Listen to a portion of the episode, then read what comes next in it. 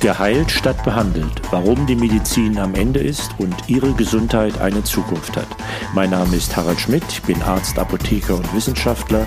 Jede Woche eine Kostprobe eines Kapitels meines gleichnamigen Buchs, erhältlich als Paperback und Kindle im Klassenverlag sowie als Hörbuch im Eigenverlag. Kapitel 20 Ihr digitaler Zwilling werden Sie digital. Kreieren Sie Ihren digitalen Zwilling. Lassen Sie jetzt Ihr Genom sequenzieren. Bestimmen Sie Ihr Mikrobiom. Nutzen Sie eine elektronische Gesundheitsakte. Aber bestimmen Sie, wer Ihre Daten nutzt und wozu. Ich halte den Begriff und die Funktion elektronische Gesundheitsakte für attraktiver und wichtiger als den häufiger gebrauchten Ausdruck elektronische Patientenakte. Letzterer suggeriert, dass dieses Tool für Sie nur relevant wird, wenn Sie krank sind, also Patient werden. Das wird der viel größeren Bedeutung von Digitalisierung in der Prävention und Verhinderung von Krankheit nicht gerecht. Elektronische Gesundheitsakte drückt dieses Ziel viel besser aus und sammelt auch wesentlich mehr Daten, nämlich die, falls Sie mal krank sind, aber auch Genom, Mikrobiom, Exposom und so weiter. Die zweite Frage, die sich stellt, ist, wo die Gesundheitsdaten gespeichert werden sollen. Zentral auf einem Server der Regierung oder Anbieters oder dezentral auf dem PC Ihres Arztes, im System des Krankenhauses bzw. auf Ihrem Smartphone.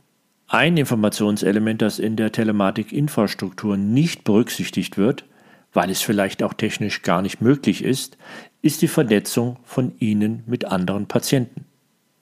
Sie kennen so etwas vielleicht als lokal oder im Internet zu einer bestimmten Krankheit vernetzten Selbsthilfegruppe. Allein in Deutschland existieren circa 100.000 solcher Selbsthilfegruppen. Dies sind freiwillige, meist lose Zusammenschlüsse von Menschen, deren Aktivitäten sich auf die gemeinsame Bewältigung einer Krankheit richten. Entweder sind sie selbst oder als Angehöriger betroffen. Ihr Ziel ist es, sich gegenseitig zu unterstützen, wertvolle Tipps auszutauschen und gelegentlich auch für ihre Belange in der Bevölkerung Bewusstsein zu erzeugen und so sozialpolitische Maßnahmen zu bewirken.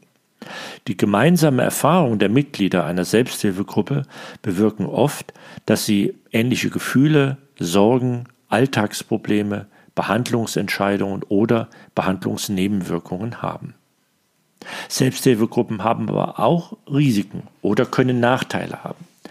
Effektive Gruppen hängen im Allgemeinen sehr von dem jeweiligen Moderator ab, der zu vermeiden helfen sollte, dass die Gespräche oder schriftliche Kommunikation bei Online-Gruppen von Klagen oder Negativität dominiert wird, Vertraulichkeit gebrochen wird ungeeignete oder nicht evidenzbasierte medizinische Ratschläge verbreitet werden. Auch ist es leicht möglich, dass lokale Selbsthilfegruppen, insbesondere in kleinen Städten, eine zu kleine Größe haben, so dass es an Kontinuität oder Erfahrung fehlt, wobei eine Vernetzung vieler kleiner lokaler Selbsthilfegruppen dies Problem überwinden könnte. Aus diesem Grund wurden Online-Selbsthilfegruppen gegründet. Zu den Vorteilen von solchen Gruppen gehören häufigere und flexiblere Teilnahme, wann sie eben Zeit haben, ähnlich einem sozialen Netzwerk. Möglicherweise ist das die einzige Option für Menschen, die keine lokale Selbsthilfegruppe vor Ort haben, und es bietet ein höheres Maß an Privatsphäre bzw. Anonymität sowie einen Zugriff auf mehr Ressourcen und Informationen. So kann ein Patient in München für einen Patienten in Hamburg einen entscheidenden Tipp haben, was auf andere Weise nie passiert wäre, da beide sich nie kennengelernt hätten. Auch werden Experten einer einzigen Online-Gruppe eher beitreten als Dutzenden kleinen regionalen Gruppen. Daher mein Tipp Nummer drei für Sie. Nochmal, werden Sie digital. In jedem Fall in Form der elektronischen Patientenakte, besser noch zusätzlich mittels elektronischer Gesundheitsakten, die vor allem der Prävention dienen sollen, bevor sie Patient werden. Zwar ist der Markt noch etwas unübersichtlich, es werden sich aber bald die überzeugendsten Lösungen zu erkennen geben. Mein Tipp, bleiben hier die Gesundheits-Apps der Smartphones selbst und vernetzen Sie sich als Patient als weitere Dimension entweder lokal oder online, zum Beispiel in patientenwiewir.de.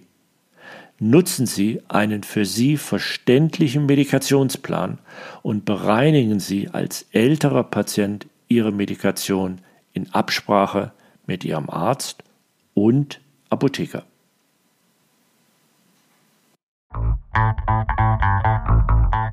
Mehr dazu und wie Sie schon heute von der neuen Medizin profitieren können, in meinem Buch Geheilt statt behandelt. Leicht verständlich für Patienten oder hoffentlich noch nicht Patienten geschrieben. Denn mehr Wissen heißt mehr Gesundheit.